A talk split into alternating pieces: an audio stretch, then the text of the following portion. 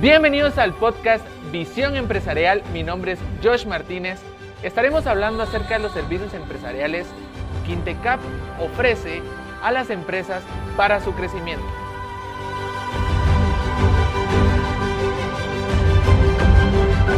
Bienvenidos al podcast Visión Empresarial. Es un gusto estar nuevamente aquí con ustedes y el día de hoy nos encontramos con el ingeniero Raúl Agreda quien tiene 13 años de experiencia profesional como consultor en mejora continua, desarrollo de proyectos Lean Six Sigma y sistemas de gestión. ¿Qué tal ingeniero? ¿Cómo se encuentra? Muchas gracias.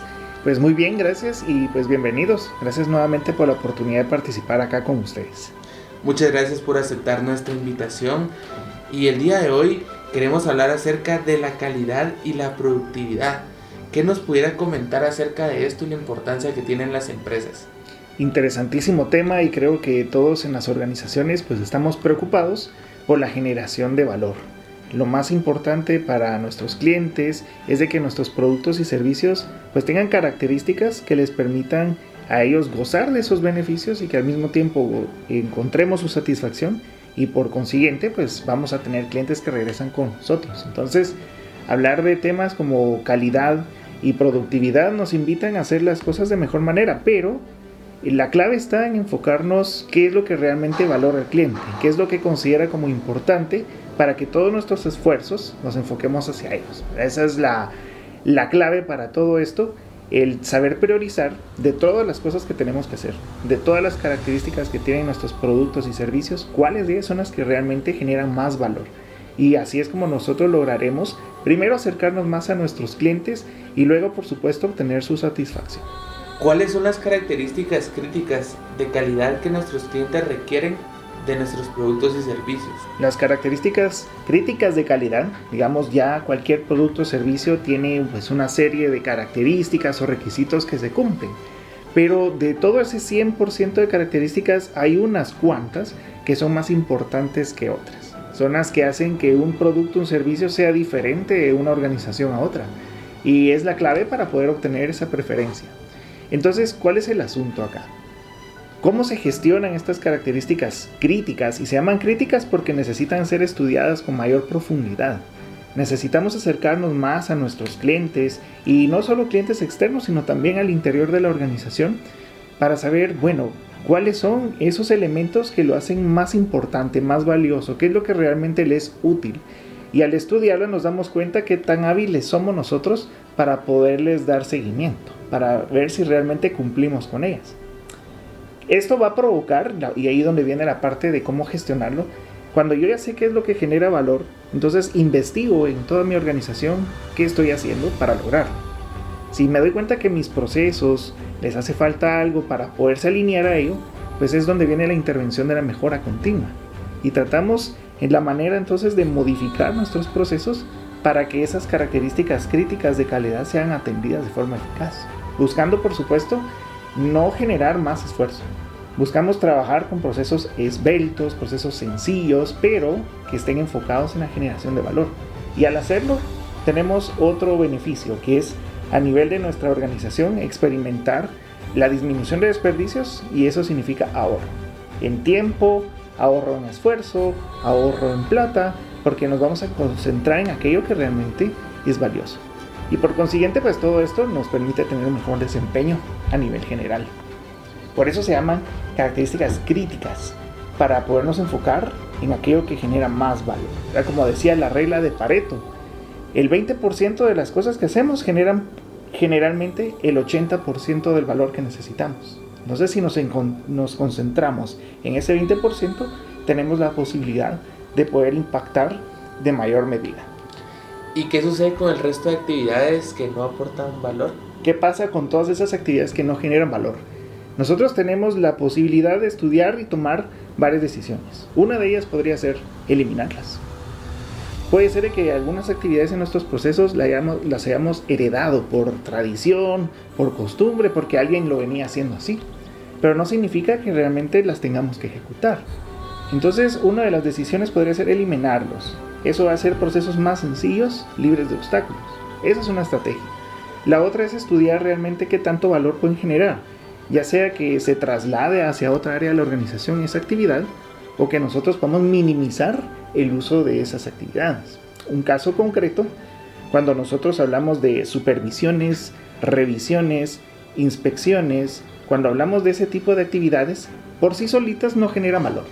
Son importantes porque ayudan a garantizar que las cosas sucedan, pero realmente no aportan un elemento, un elemento de valor adicional a los productos o servicios. Entonces, la recomendación es no abusar de ellas.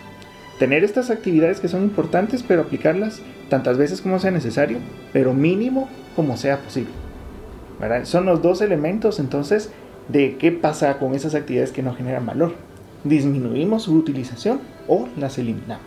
¿Y en dónde podemos encontrar estas herramientas para poder eh, encontrar esas actividades que generan valor a la empresa? Perfecto.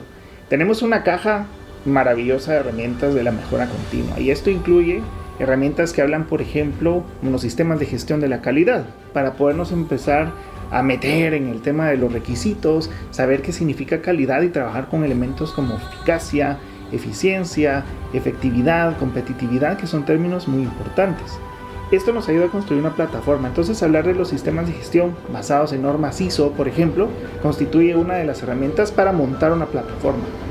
Pero tenemos que ir un poco más allá. Y en el interés de platicar con las personas, con nuestros clientes, pues ya tenemos herramientas más de análisis un poco más profundas que constituyen la caja de herramientas de Lean Manufacturing, es decir, procesos esbeltos que vienen de toda la filosofía japonesa. Y aquí nos ayuda a eliminar el despilfarro, ¿verdad? Detectar qué es valioso y detectar qué es despilfarro para eliminarlo. Entonces tenemos una filosofía ya un poquito más eh, trabajada en temas de cero defectos, cero errores, y eso nos lleva a la caja de herramientas un poco más grande todavía que es Lean Six Sigma. Que Lean Six Sigma como tal es una metodología de cinco etapas que consisten en definir un problema, medir la información que tenemos disponible, analizarla para ver si nosotros encontramos causas de problemas. Y entonces buscamos proyectos de mejora, que es la cuarta etapa, para poder eh, de, alguna manera impactar en la organización, cambiar los resultados, obtener los cero defectos controlar de mejor manera nuestros procesos, que sería nuestra quinta etapa. Y en estas herramientas de Lean Six Sigma buscamos algo como esto. En una organización nos sentimos tranquilos cuando vemos indicadores que dicen estamos en el 90% del alcance de nuestras metas, todos aplaudimos. 95% todos aplaudimos. 99% todos aplaudimos. Pero esto no es suficiente en términos de Six Sigma. ¿Por qué? Porque Six Sigma nos dice que nosotros tenemos un millón de oportunidades para hacer las cosas y tenemos derecho a equivocarnos 3.4 veces nada más. Eso significa de que si trabajamos al 99%, por ejemplo, en los principales aeropuertos del mundo, nosotros experimentaríamos 4 accidentes diarios, ¿verdad? Eso es trabajar al 99%. 20.000 paquetes de correo que se pierden en el mundo cada hora y podríamos decir también 5.000 operaciones o intervenciones quirúrgicas que no funcionan cada semana. Eso es trabajar al 99%. Entonces, para Six Sigma no cabe el error. Ya estamos hablando de que nuestros indicadores normalmente lo hablamos en 100%, pero un millón de casos ya representa una cantidad de ahorro importante. Y si nosotros pues estamos contentos con el 95%, significa que tenemos muchos productos y servicios que igual pueden salir defectuosos y que no estamos dispuestos nosotros a sacrificar satisfacción de clientes. Entonces, así es como nosotros encontramos estas herramientas para detectar qué es valioso, protegerlo y también qué pasa con el desperdicio, eliminarlo gradual y sistemáticamente. ¿Y cómo logramos esto? ¿Cómo se logra poder eh, cómo se logra poder sistematizar todo esto? Perfecto. Mucha teoría suena bastante bonito, pero ¿cómo llevamos esto a la práctica en una organización? ¿verdad? Básicamente, pues nosotros nos enfocamos en cuatro o cinco etapas principales, digamos, en estos proyectos de mejora continua. Y el primero de ellos es determinar cuál es el valor que el cliente necesita obtener en nuestros productos y servicios. Detrás de esto se esconde un proceso, entonces tenemos que diagnosticar qué tanto nuestros procesos están empatados con esas características de calidad. Entonces tenemos que irnos a nuestros procesos de desarrollo de productos y servicios para ver qué colección de requisitos estamos cumpliendo y cuáles faltan. Luego de diagnosticar qué pasa con eso, vamos a ir determinando qué genera valor y cómo lo estamos midiendo. Problema que tenemos en nuestras empresas es de que nos cuesta todavía un poquito medir. No sabemos qué necesitamos medir. Y cuando ya lo tenemos claro y sabiendo que la información es objetiva, pues entonces sabemos cuál es la brecha, qué es lo que nos hace falta para llegar a ese indicador que nos permita cumplir con los que dice el cliente. Luego, buscamos proyectos de mejora que implican el analizar nuestra información, modificar procesos para obtener aquellas actividades que nos permitan mejores desempeños, hacer procesos más sencillos, más claros de entender, con objetivos e indicadores claros y que puedan ser alcanzables. Finalmente, pues eh, lo que hacemos es controlar que este nuevo paradigma que estamos adquiriendo de la mejora continua no se caiga en el tiempo. Ese es un desafío, eh, hacemos una mejora, pero tenemos el riesgo de regresar al viejo paradigma. Entonces, ¿cómo vencer esto a través de un proceso de gestión de cambio que es transversal a todo el esfuerzo? Entonces, proyectos de diagnosticar nuestros procesos, determinar qué es valioso, hacer intervenciones, intervenciones que generen un impacto y tratar la manera de que como un proceso de gestión de cambio transversal a toda esta intervención, nosotros podamos conservar el nuevo paradigma de mejora. Ahora bien, si, si hay personas escuchando esto que estén interesadas en, en poder implementar esto en sus empresas y, y, negocios, ¿cómo podrían hacerlo a través de Intecap? ¿Hay algún tiempo estimado? ¿Hay algún proceso? Eh, más que todo para que ellos estén enterados, ¿cómo sería? Para todas aquellas organizaciones que están en búsqueda de la mejora continua, pues a través de Intecap se pueden ofrecer los diplomados un diplomado que tenemos eh, relacionado con Lean Six que es un diplomado de 80 horas en el que vemos toda la currícula o el pensum de un Black Belt. El tema de Lean Six Sigma va decreciendo de una forma gradual e incremental, ¿verdad? Y entonces son entrenamientos diferentes que empiezan como el karate, desde una cinta blanca, que son los conocimientos más básicos, subimos a, una, a un cinturón amarillo, que es para las áreas o jefes de departamento que tienen un pequeño equipo para conseguir resultados. Vamos al Green Belt, el cinturón verde, que ya maneja toda la metodología y empieza a tener su primera experiencia con implementaciones reales. Y el Black Belt, que ya tiene mucha experiencia en la implementación, y ese es el currículum que revisamos acá en Intecap, ¿verdad? en un diplomado de 80 horas. También, por supuesto, eh, podemos adquirir este tipo de entrenamientos directamente con intervenciones de Intecap a través de las asesorías técnicas, por ejemplo, para poder acompañar directamente a las organizaciones en proyectos concretos, problemas que ya hayan encontrado y que se les quiera dar un seguimiento específico.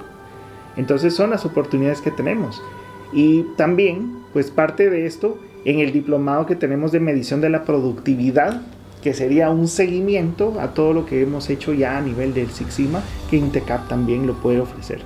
Es un diplomado también que lo tenemos para 80 horas y que pues eh, a lo largo de este año vamos a ir publicando ya cuáles son las fechas para inscribirse.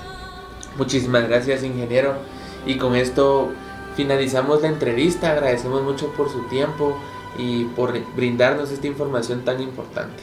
Muchas gracias nuevamente por la oportunidad y para mí es un placer compartir con ustedes esta información, esta entrevista y esperemos pues de que les genere valor.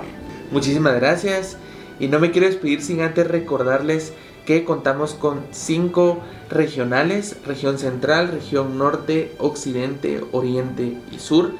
Pueden contratar los servicios en su región, pueden comunicarse al número 2410-5555 y pedir que los comuniquen con su regional. También pueden seguirnos en nuestras redes sociales como arroba Intecap oficial en Facebook, Twitter, Instagram, LinkedIn y YouTube. Es un gusto que puedan sintonizarnos este día y nos vemos hasta el próximo episodio.